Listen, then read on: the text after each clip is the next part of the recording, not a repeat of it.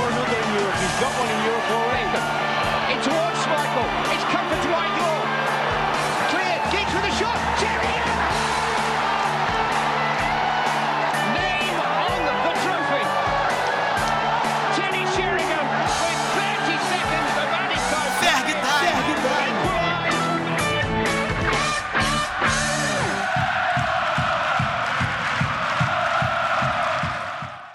Olá, caro ouvinte do Frag Time, o podcast da Red Army Brasil. Está no ar a 55ª edição do nosso produto em áudio, o produto realizado aqui dentro do grupo da Red Army Brasil. Hoje estou aqui muito bem acompanhado, Emanuel Vargas, que é redator do blog da Pele Brasil e também podcaster no Fora de Jogo e no Brasilcast. Hoje a gente vai falar muito sobre Manchester United e Liverpool, a partida que ocorreu ontem. Estamos gravando na segunda-feira, dia 18 de janeiro de 2021. O Manchester United ocupa atualmente a liderança da Premier League com 37 pontos. Emanuel, é um prazer ter você aqui conosco. Fala, Ives. Muito obrigado aí pelo convite. É um prazer estar aqui com vocês aqui da Red Army. E para falar muito de Manchester United, o que já é da casa, o novo integrante fixo do podcast, o Maurício Dantas. Seja bem-vindo, Maurício. Fala, Ives. Sempre bom estar aqui com vocês. Prazer aí estar com o Emanuel também. Para a gente abrir as discussões no episódio número 55 do Frag Time, falaremos do jogo que ocorreu ontem, dia 17 de janeiro, domingo, em Anfield, que colocou frente a frente o Liverpool de Jurgen Klopp e o Manchester United de Ole Gunnar Solskjaer. A partida terminou em 0 a 0 e, na minha humilde opinião, não foi dos melhores jogos, mas eu acredito que o torcedor do Manchester United acabou o jogo com aquele sentimento que poderia ter saído com a vitória fora de Old Trafford. Maurício Dantas, para a gente começar, qual a sua visão geral do, desse confronto? Qual a sua visão geral do United e também do Liverpool desse 0 a 0 em Anfield? Bom, primeiramente o, o United, né? O United tentou começar o jogo com um losango para igualar o meio-campo do Liverpool ali, também impedir que eles recebessem a bola mas aí o Liverpool começou a pressionar bastante o United e acabou que o Sosca em algum momento mudou para um 4-4-2 quase que fixo com o Pogba na direita. Aliás, essa foi uma decisão inusitada do Pogba na direita, ele jogou muito bem ali, mas eu particularmente não gostei e eu não gosto muito desse tipo de jogo que o, o United foi naquele raciocínio meio óbvio assim, ah, o Henderson deve ser ruim na bola aérea. E aí os caras começaram a forçar a bola aérea no Henderson, que deu certo algumas vezes, mas eu acho que deu mais certo porque o Liverpool adiantou as linhas do que propriamente porque o Henderson era ruim na bola aérea, porque ele não teve nenhuma falha assim, bizonha na bola aérea no jogo, mas o United tentou várias bolas longas em cima dele. Oi, Manuel, você está aqui para falar muito sobre Liverpool, mas você também entende demais de Premier League, então entende muito de Manchester United também. Só para deixar quem está nos escutando por dentro, o United é o atual líder com 37 pontos, como disse, a gente está gravando o programa no dia 18 de janeiro, então se você está escutando um pouquinho depois, essa situação pode mudar um pouco, porque vão ocorrer jogos no meio de semana. O Manchester City vem logo abaixo, tem 35 pontos, e tem um jogo a menos que United. Na terceira posição, o Leicester, com os mesmos 35 pontos do Manchester City. Na quarta posição, o Liverpool, com 34 pontos. O Tottenham vem na quinta posição, com 33. E o Everton na sexta, com 32. Ou seja, do primeiro para o sexto, só tem 5 pontos de distância. Emanuel, o Liverpool foi campeão na última temporada, com 99 pontos, uma campanha histórica após ser vice-campeão com também incríveis 97 pontos. E nesse momento, alguns torcedores e quem acompanha já esperava que o time de Jürgen Klopp já estivesse numa situação melhor, liderando e talvez com folga, folga so, sobre os demais concorrentes, visto que esse campeonato está um pouco irregular. Frente a tudo isso, dá para dizer que a campanha dos Reds é decepcionante? Pode-se falar em vexame? Eu acho que em termos de expectativa no, na pré-temporada, né, naquele espaçozinho curto que teve, né, antes da gente começar o campeonato, é de certa forma decepcionante pelo que o Liverpool mostrou até nas últimas duas temporadas, né, antes, né, até quando o City foi campeão também, o Liverpool teve um nível de atuação e conseguiu ótimos resultados também. É que o City daquela, daquela Premier League foi muito bom também, né? Mas parando para pensar assim nessa expectativa de pré-temporada, eu acredito que sim, o Liverpool esteja abaixo. Mas se a gente parar para pensar o que veio acontecendo com o Liverpool, né, a onda de lesões que teve, que, que teve no, no elenco, né?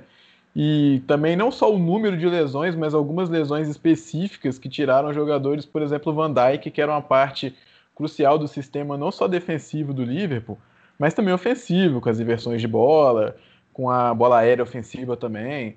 Então, vale a gente lembrar né, que na última temporada, por exemplo, o Van Dijk no jogo, principalmente contra o Manchester United, ele faz um gol de cabeça que clareia né, situações do, a situação de jogo do Liverpool. Foi até aquele jogo que o Salah fez o gol com assistência do Alisson. Então essas ausências, somado a esse calendário caótico também, é, acho que não a, temporada em si não, se, não é decepcionante, mas a expectativa que tinha em si, acredito que sim. Para quem está nos escutando, o Liverpool tem, como o Emmanuel bem colocou, tem uma série de lesões e diante do United não foi a primeira vez e o Gen Klopp escalou a zaga com Henderson e Fabinho, que em condições normais seriam titulares como meio-campistas. É, Maurício, você tem algo a completar do que o, Emanuel eu, eu queria deixar um questionamento, e aí o Emanuel também poderia de, deixar a opinião dele. É, se vocês acham que se o Liverpool não tivesse donos americanos, se fosse um dono de qualquer outra nacionalidade, qualquer outro background, vocês acham que o elenco do Liverpool seria mais completo? Que eles investiriam nessas peças de reposição se não fossem o caso de serem donos americanos? Eu acredito que não, cara. Eu vou te falar por quê. Porque eu acho que nesses últimos tempos aí, principalmente com o Klopp, né, que teve essas que ele tinha, né, suas convicções de contratação e observações bem feitas no mercado, né, eu acho que nunca foi um problema esse investir dinheiro do, do Liverpool, não. Principalmente da, da proprietária, né. O que eu acho, assim, que foi uma onda de, de azar tremendo, é, somado também ao histórico, né, porque a gente para para pensar assim que ah, pode parecer só azar, né? A lesão do Van Dijk, aí sim eu coloco ele como azar, mas se a gente for para pensar o Joe Gomes e o Matip, sempre foram zagueiros que tiveram um histórico muito grande de lesões, né? É que o Liverpool antes tinha um Lovren e não houve a reposição para o Lovren, por mais que fosse criticado, era um jogador ali da, da defesa, né? Que muitas vezes era era fundamental, né? Apesar de não ser do nível do Van Dijk nem de perto, mas era um jogador importante ali, né? Para essa rotação da defesa, né? E aí com a, saída, com a saída dele não houve reposição, e aí machucam os outros dois, e aí tem que jogar com Fabinho e Jordan Henderson, porque Nate Phillips e Reed Williams não. O Klopp ainda não confia completamente, né? Só mais uma informação para o, o nosso ouvinte, principalmente o ouvinte torcedor do United. O United a última derrota da equipe de Olego Nassoskaé fora de casa pela Premier League se deu no dia 19 de janeiro de 2020, justamente contra o Liverpool. O Liverpool, naquele jogo, marcou com Van Dijk, o jogo que Emmanuel citou, e Salah. Naquele momento, o Liverpool perdeu por 2 a 0 para o Liverpool e Anfield, e o Liverpool abriu 30 pontos do United.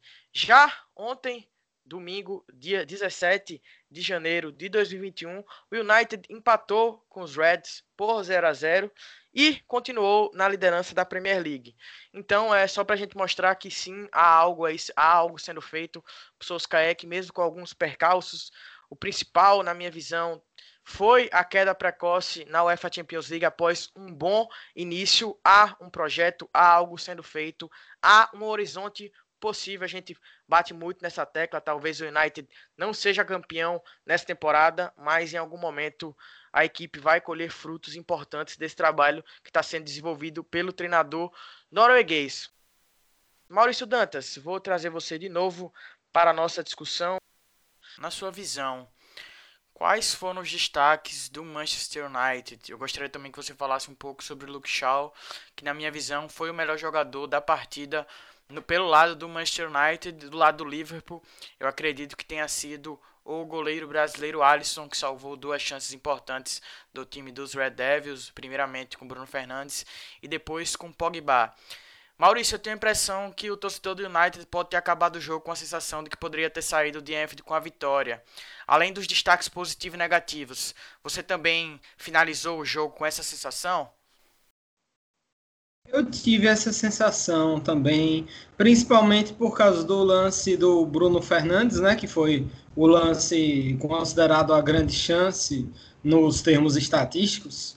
O Liverpool também teve uma grande chance com o Roberto Firmino, acredito que foi uma bola para fora, mas não tenho certeza. Mas o United poderia sim ter saído com a vitória.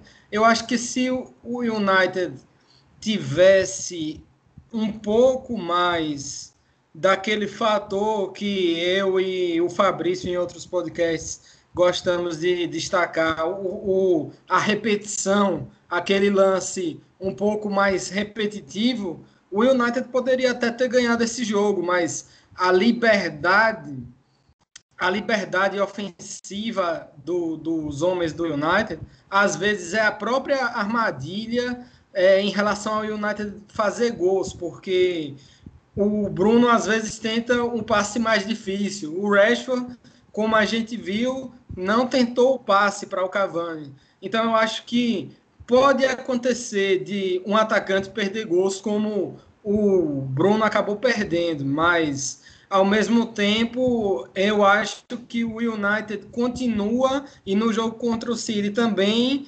é, errando nesse último passe por uma questão de preciosismo, por uma questão de que o jogador tem que pensar duas, três vezes no que fazer e a gente sabe que os jogadores que estão no United hoje não, não são jogadores que precisam pensar duas, três vezes o que fazer. Se eles soubessem, se eles tivessem na mente, na mente deles aquela situação de jogo, eles não demorariam tanto para tomar decisão.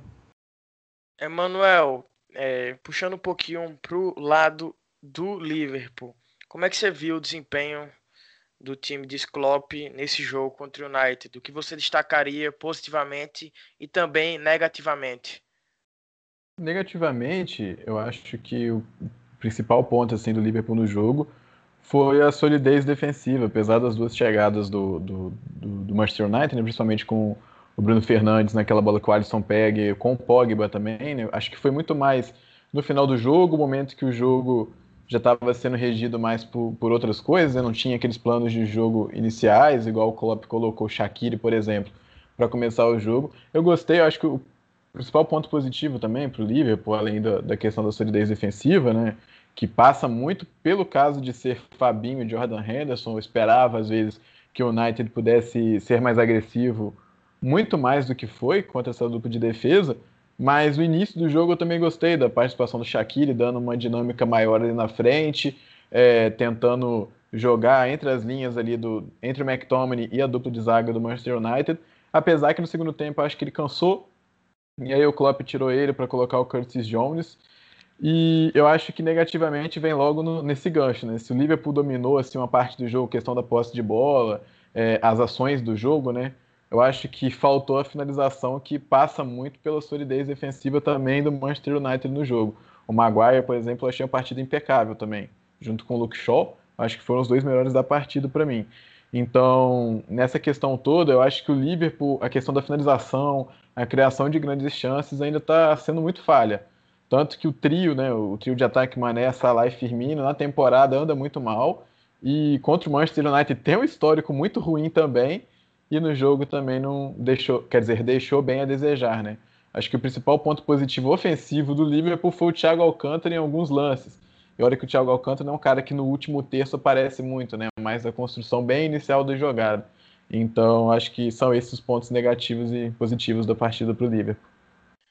Já que o Emanuel falou em Harry Maguire, eu vou ter que reafirmar aqui que Harry Maguire, assim como o Luke Shaw, também citado por Emanuel, são figuras importantíssimas e eu, falo, eu diria que são imprescindíveis hoje para o time de Solskjaer. Então, quem continua criticando, dê uma chance aos dois, assista aos jogos.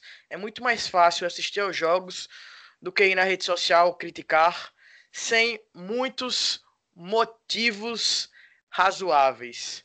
Maurício, trazendo de você de novo para a nossa discussão, como você tem visto esse desenvolvimento do Luke Shaw e mais especificamente esse desempenho defensivo ontem contra o time do Liverpool? É, eu queria destacar não só o desempenho defensivo dele, como o desempenho ofensivo dele, porque ano passado, na verdade, temporada passada, ele tinha muita dificuldade nesse cruzamento, nesse último passe. E, obviamente, por razões de que ele joga no time há muitos anos, desde que tinha 18, se eu não me engano, 19, o Luke Shaw errava muito esse último passe, errava muito. E agora ele tem acertado bastante. E tão bastante que ontem ele empatou com o Marcial, que já fez quatro grandes chances na temporada. Para o estilo que o United joga, o Emmanuel torce por Liverpool, vai achar pouco, mas para o estilo que o United joga, quatro grandes chances criadas é bastante. É, e ele tem conseguido ser esse jogador que dribla para ajudar na saída de bola, ele tem conseguido cruzar bem, ele tem conseguido produzir mais cruzamentos certos que os nossos próprios pontas. Então eu acho que ao show, principalmente com essa competição do Teres, após essa competição do Teres ao show, eu só tenho elogios, eu não tenho críticas a ele. Maurício, antes de, de voltar para Emanuel, algo me chamou a atenção no duelo tático entre Liverpool e United. Pogba tinha, vinha tendo suas melhores atuações como meio-campista à frente de Fred e Scott McTominay, que são, a gente fala aqui bastante, que são imprescindíveis também para o esquema de Solskjaer. E Pogba ia bem, principalmente jogando um pouco mais pela esquerda. No duelo desse domingo, dia 17, Vimos um Pogba mais à direita. Como você vê esse encaixe? Como você vê isso como estratégia Solskjaer? Você gosta? Você acha que era importante para conter avanço de Robertson, principalmente? Como você vê Pogba mais pela direita e Bruno Fernandes caindo um pouco mais pela esquerda? Então, isso me deixou com uma pulga atrás da orelha, no sentido de que Pogba estava na direita porque o Manchester United não confia em nenhum dos meias direitas, ou Pogba estava na direita simplesmente porque ele é um ótimo jogador e o Ole Gunnar Solskjaer não queria deixar ele de fora da partida. O United jogou com duas linhas, não jogou. É, quando quem acompanhou os jogos do United sabe que o United estava jogando com 4-2-2-2, né? é, no, em fase ofensiva. O United jogou com duas linhas de quatro, num esquema um pouco mais tradicional, uma, lembrando mais a época do Alex Ferguson. É, o Pogba ele jogou muito bem. Agora o problema é a tática que entregaram para o Pogba. O Pogba tinha que achar o Rashford principalmente na bola longa. E aí essa bola longa ela não deu tão certo mas o Pogba em si, a, o papel dele como marcador pela direita, contendo o Robertson, ajudando o Ambissaca, ele cumpriu perfeitamente. Agora, a estratégia, o propósito de ele estar ali na direita é que eu não estou tão certo que ele tenha conseguido cumprir, porque eu não acho que tenha dado muito certo essa estratégia, principalmente a parte ofensiva da estratégia de botar ele na direita. E eu acho também que isso possa ser mais um sinal de que o Solskjaer não confia nos meias que ele tem no elenco. Quais seriam esses meias? É o Van de Beek? Incrivelmente, a gente vê alguns torcedores pedindo o holandês de titular. O holandês é muito bom, eu gosto bastante dele, mas quem tem acompanhado os últimos jogos vê que não é o momento de pedir o nosso camisa 34 como titular.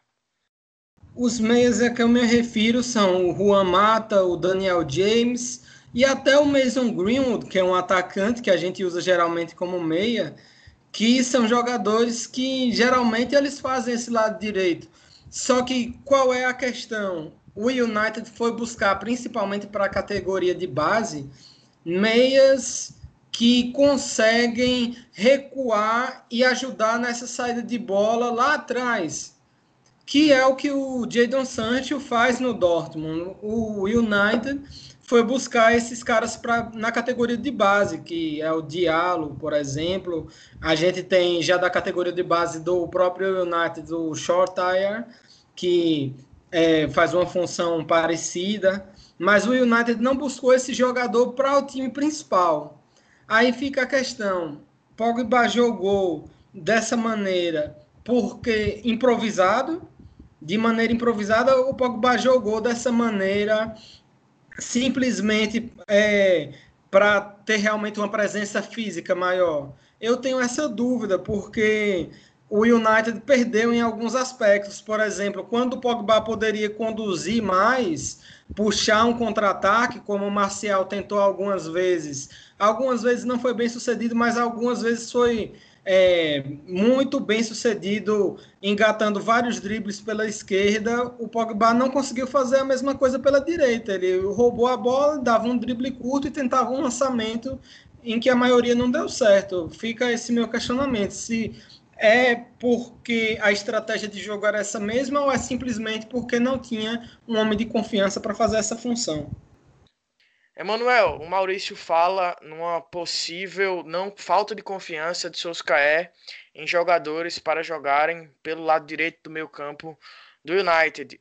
O Liverpool entrou em campo contra o próprio United com Shaqiri formando o meio campo ao lado de Winaldo e do Thiago Alcântara, já citado por você. Por que Klopp teve que escalar Fabinho e Henderson como dupla de zaga?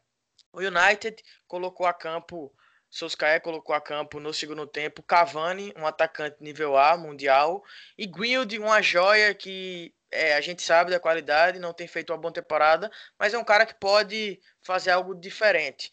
No Liverpool, eu acredito que falta isso, os torcedores sentem falta. Por exemplo, acho que o principal exemplo é a entrada de Origi, um cara que marcou gol em final de Champions, mas que os torcedores sabem que não tem essa qualidade toda. Como é que vocês enxergam essa, essa questão? Falta uma profundidade de elenco ao Liverpool, ainda mais quando tem lesões importantes como o Liverpool tem sofrido nesta temporada?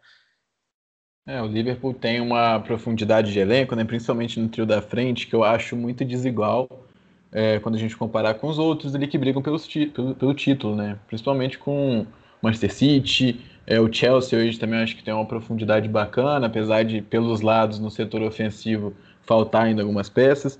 O Manchester United também tem essas boas peças, né, igual você falou. E eu acho que no Liverpool falta principalmente ali, né? Tinha o Diogo Jota que, que chegou contra, é, chegou, né? e logo se lesionou, então perdeu aí, está perdendo, né? Coisa de dois meses, ainda vai demorar um pouquinho para voltar ainda. E essa falta do Diogo Jota, a falta de outros jogadores no banco que possam entrar e mudar um pouquinho a cara do, da equipe, né? Tipo, subir o nível ali da frente, ou se não subir, mas manter com uma pegada um pouco diferente, falta. Acho que o Liverpool ainda fica muito dependente do trio da frente, até porque eu, eu tava vendo um jogo com meu pai ontem, eu até falei com ele assim ah, vai tirar o Firmino, tem que realmente sair o, o Firmino, mas entra o Origi. E aí é por isso que às vezes eu acho que o Klopp ele demora a mexer, porque ele olha para o banco ele não vê essa alternativa que vai entrar e talvez vai resolver o jogo. Então às vezes ele prefere assim, ah, o Salah, o Mané e o Firmino estão meio mal, mas pode ser que no lance ou outro, uma conexão rápida, uma associação rápida sai na cara do gol e decide. Então acho que o Liverpool espera muito disso.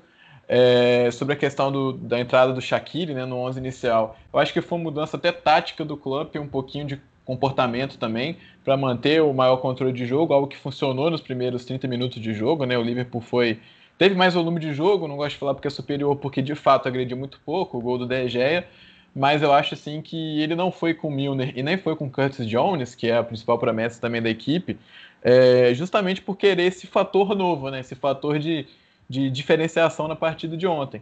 Só que depois de um tempo o jogo do Shaquille passou a não entrar mais também. Eu senti um pouco disso. Já mudando o foco aqui da nossa pauta do episódio 55 do Free Time, podcast da Red Army Brasil, o United e o Manchester United Liverpool voltam a se enfrentar no próximo domingo, dia 24 de janeiro de 2021, pela quarta rodada da FA Cup, a Copa da Inglaterra. O jogo ocorrerá às 14 horas. Primeiramente, Emanuel. Emanuel, como é que você vê, analisa esse jogo? Você acredita que o Liverpool tem que poupar? Muitos torcedores eu vejo justamente por essa falta de elenco que a, o foco tem que ser Champions League e principalmente Premier League. Como é que você vê essa situação? Como é o que você espera do jogo? Não, eu espero do jogo, assim, né? Ali os 90 minutos, eu acho que deve ser bem parecido com o que a gente viu no, no, no último domingo, né? Talvez por ter um elenco, acredito eu, mais encorpado, que aí vai ter umas peças, por exemplo, como o Van de Beek, o Cavani também a gente vê se ele entra titular ou não, o Greenwood. Eu acho que talvez a coisa possa ficar mais equilibrada ao ponto de não ter um momento do jogo que o Liverpool fique com, fique com muito mais volume de jogo do que o Manchester United, igual foi no domingo agora, domingo passado. Então, eu acredito assim que o Klopp ele tem um costume, é, é tradição dele não ligar muito para as Copas domésticas, seja a Copa da Liga ou a Copa da Inglaterra. Então, eu acho muito fora de questão assim que ele vá com o time titular, por exemplo, no próximo domingo. Eu acredito assim que o Klopp ele deve fazer um misto até para dar um pra dar rodagem, principalmente na questão da defesa. Talvez a gente pode ver o Costa de Simicas na esquerda para dar um descanso para o Robertson. A entrada, não acredito também que ele vá com o, os dois zagueiros do banco, né, o, o Phillips e o Rhys Williams. Talvez ele escolha um ou outro para jogar com o Fabinho. A ver também se o Matip volta, né, e aí para pegar ritmo de jogo de volta joga essa partida também. A questão é que é um cenário muito em aberto. Talvez por ser né, o clássico, o maior clássico da Inglaterra, talvez isso pese um pouquinho na avaliação do Klopp de como ir para o jogo mas eu acredito que no geral, assim, acho que é muito difícil a gente ver o Liverpool, por exemplo, é, todo completinho, igual foi no, nesse último domingo pela Premier League. Só para completar a informação, se o jogo da Premier League desse último domingo foi em Anfield, o jogo pela FA Cup vai ser em Old Trafford. Maurício Dantas, qual a sua visão sobre esse jogo? United, como você acredita que esse jogo vai se dar? E que você acha, como você acha que Solskjaer vai colocar o time, sua equipe em campo? Olha, o Bruno Fernandes, o Solskjaer deixa claro que ele deixa como exigência jogar todos os jogos, né? Ele diz, ele é o melhor do time em questão de desempenho, ele é quem mais participa de gols do time, então ele faz essa exigência de jogar todos os jogos e o Solskjaer aparentemente cumpre com essa exigência. Mas o Solskjaer principalmente em relação a títulos, ele é um pouco, digamos, ansioso. Eu acho ele meio ansioso em relação a isso. Ele põe o time titular sem medo em competições, às vezes são partidas até mais fáceis que essa. Quem não lembra do Maguire se destacando num jogo de Copa da Liga contra um time que eu não sei se era da terceira ou quarta divisão, jogando na lama. Todo mundo, o elenco bilionário do United contra o Tramia, jogando na lama. Então, acho que contra o Liverpool, o time que vai vai ser o mais forte possível. Acho que no meio de semana agora, ele deve rodar o elenco um pouco, no, principalmente no meio-campo, é, trocar Shaw por Alex Telles e no meio-campo e com o Matite no lugar de McTominay ou Fred.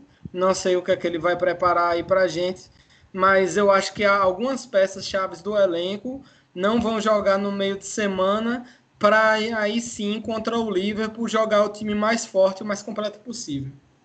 Só para, já que o Maurício falou, citou o jogo de quarta, o United volta a campo, vai vai visitar o Fulham em Londres em jogo válido pela 18ª rodada. Esse jogo vai ocorrer a partir das 17 horas e 15 minutos. Já o Manchester City, atual vice-líder, enfrenta o Aston Villa 2 horas e 15 antes. O jogo começa às 15 horas. O City enfrenta o Aston Villa em jogo válido pela primeira rodada. Jogos importantes para o futuro do campeonato. A gente já está chegando ao final da nossa edição número 55 do Frag Time, o podcast da RDA Brasil. E para a gente completar, Emanuel, queria que você trouxesse para a gente suas impressões finais sobre United, sobre Manchester United, Não, sobre Liverpool, sobre Manchester United e sobre o que você, como você vê o futuro da Premier League dessa temporada. O que você acha que vai ser essa segunda parte da temporada, um campeonato que não está tendo o nível técnico dos mais elevados, mas que promete uma boa disputa até as últimas rodadas. É, então, eu acho assim, eu gosto de resumir tanto para o Manchester nesse momento, Manchester United, tanto para o Liverpool, acho que é a mesma palavra, acho que é calma, mas é uma calma diferente para os dois, assim, eu acho que o Manchester United, igual você costuma falar, né, Ives, confiar nesse processo, né, do, do Solskjaer, confiar naquilo que está sendo feito no clube, confiar também nos atletas que, que estão lá, porque há um tempo o Manchester United eu não vejo, assim, atletas é, não é questão de comprometimento em si, mas eu acho que trans, é, transparece muito em campo, né? Tipo, a grandiosidade do Manchester. Então, é, eu acho que calma, acho que é uma palavra importante, assim, para o torcedor do Manchester United pensar nesse tempo. Acho que é um trabalho que está sendo desenvolvido. Talvez é, alguns jogadores estão sendo preteridos pelo modelo de jogo atualmente, aí eu coloco principalmente o Van de Beek, mas eu acho que ele está sabendo esperar também, apesar do empresário dele muitas vezes falar é, abrir muito a boca, né? Mas eu acho que o Van de Beek está consciente que está sendo feito um trabalho. Eu acho também que o Solskjaer não quer abrir mão desse trabalho para colocar algumas individualidades, né? Ter que colocar, por exemplo, Cavani ou Van de Beek na, na, como titular da equipe, talvez atrapalhar um, atrapalhar um sistema que ele está montando. Para o Liverpool, também acredito que seja a mesma palavra, né? Calma, mas uma calma diferente, porque as coisas podem passar a se acertar. O Liverpool vem aí de três temporadas, as últimas três, contando com essa, muito intensas, com o estilo de jogo do Klopp já implementado e o Klopp tendo que se renovar quase que sempre, porque a partir de um momento o Liverpool já ficou muito decifrável, porque é um time que inovou muito no futebol inglês, apesar de não trazer ideias tão novas assim, porque o Klopp já executava isso com o Borussia Dortmund, mas é calmo porque em determinado momento essa defesa vai ajeitar, em determinado momento as, as peças vão parar de ser utilizadas em outros lugares, igual Henderson para defesa, Fabinho para defesa. Então, é pensar que daqui a pouco as coisas podem melhorar também e que apesar desses empates do jeito que estão acontecendo, principalmente, né, o Liverpool está com sete empates na Premier League, é muito empate, é, o Liverpool pode chegar lá em cima depois e aí até fazendo esse, esse gancho né, para a questão da Premier League, igual você mesmo falou, é uma temporada que, cara, vai ser super aberta, porque como você já falou lá no início, né, são cinco pontos separando o líder Manchester pro, pro Everton, que tem 32, e o Everton que tem ainda um jogo a menos também, né, por conta de Covid foi adiado. Então essa diferença, por exemplo, pode diminuir para quatro pontos, porque aí o quinto, o sexto colocado passaria a ser o Tottenham, né, nessa, nessa tabela que a gente tem aqui hoje, né. Claro que os jogos não vão ser disputados assim, é, fez para fechar essa 18ª rodada, né, mas é só uma, uma, simulação. Então acho que esse campeonato aberto do jeito que está é, vai ser briga até o final e a gente, eu acho assim, interessante a gente pensar que o, o Manchester United é o principal vencedor dessa liga, né? Então quando ele está lá em cima é aquilo, se deixar chegar, por muitas vezes é, é difícil sair. Então, por mais que haja um processo ainda, eu acho que o Manchester United tem boas chances assim de continuar do jeito que está nessa pegada mas a mesma coisa eu posso dizer sobre o Manchester City, que vem de uma sequência maravilhosa. Do Leicester, que também vem jogando muito bem. O Leicester já é campeão da Premier League também. Então a gente tem um Tottenham também que, que Mourinho sabe ganhar campeonatos, né? Então vai ser um campeonato assim, de, de muitas emoções, né? Do jeito que está agora, então, muitas emoções para as duas equipes de Manchester, principalmente. Eu acho que para a equipe de Liverpool também.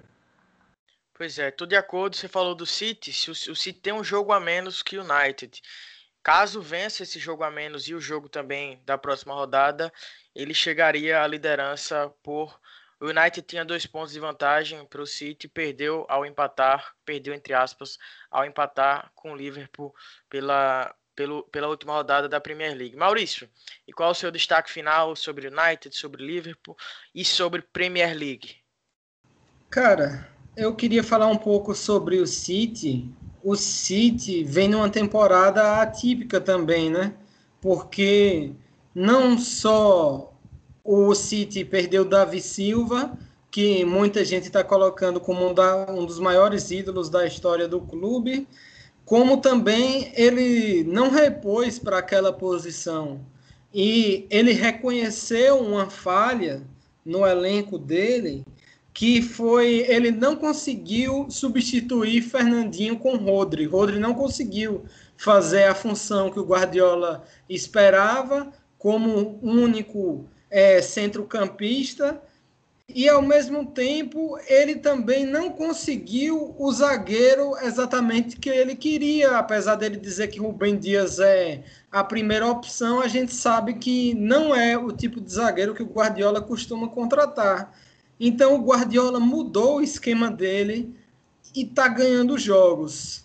Então, se a torcida do United tem que ficar preocupada, eu pensava que a qualquer momento eles poderiam tropeçar, mas a gente tem que ficar preocupado. Para mim, eles são um dos destaques da Premier League. Quanto ao Liverpool, aparenta que o elenco do Liverpool, é, não vou dizer que o elenco do Liverpool é tá em uma baixa porque está brigando por título, mas o elenco do Liverpool é, vem perdendo gás com o passar do tempo, né? E na minha opinião, ele tinha que ter injetado um pouco mais é, de talento, tinha que ter contratado um pouco mais, principalmente nas posições que ele estava em baixa. Por exemplo, é, um meio-campista que avança um pouco mais, que é o Hinaldo. Eles preferiram manter o Hinaldo, não dar concorrência ao Hinaldo. Agora ele meio que quer sair do time, ou assim diz, diz a imprensa, né? É, ou um jogador como o Firmino, que está rendendo, nos últimos dois anos não tem jogado tão bem, e eles é, contrataram um jogador totalmente diferente, que é o Diogo Jota. Eu acho que eles deveriam ter buscado um jogador mais parecido com o Firmino, ao invés de centralizar o Salah, como eles fizeram.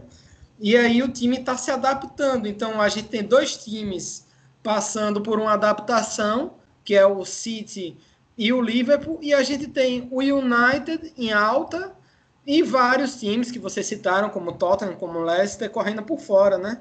Eu acho que esse é o panorama que a gente vê da Premier League. Os críticos preferem o Manchester City, eles apostam no Manchester City.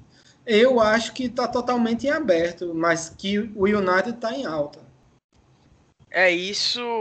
A minha visão é também de que o campeonato vai continuar aberto por algum tempo e que o United está na briga, o Liverpool está na briga, o City está na briga, o Tottenham está na briga e quem sabe até um Chelsea possa chegar para a briga, sem esquecer, obviamente, de Leicester e Everton, como falei e repetirei aqui. O United tem 37 pontos, é o atual líder e o Everton ocupa atualmente a sexta posição e tem 32. São cinco pontos apenas de vantagem. E para o United, segue a luta, torcedor. Você está permitido de acreditar em coisas boas para essa Premier League. É isso, a gente vai acabando por aqui a edição número 55 do nosso podcast. Agradeço as presenças de Maurício Dantas e principalmente nosso convidado especial para hoje, especialista em Liverpool, Emanuel Vargas, e principalmente a você que nos escutou até aqui. A Red Arm Brasil está presente nas redes sociais. Estamos aqui com o Ferg Time no seu agregador preferido. Estamos no, no Apple Podcast, no Spotify, no Deezer, em, em, outros agregadores. Estamos no Twitter, no Facebook e no Instagram. Você pode e deve nos seguir nessas redes sociais, além do blog. No Medium é isso, é só procurar por Red Arm Brasil. Ficamos por aqui. Glory, Glory, My United. Até a próxima. Tchau, tchau. Ferg Time podcast do Red Army Brasil.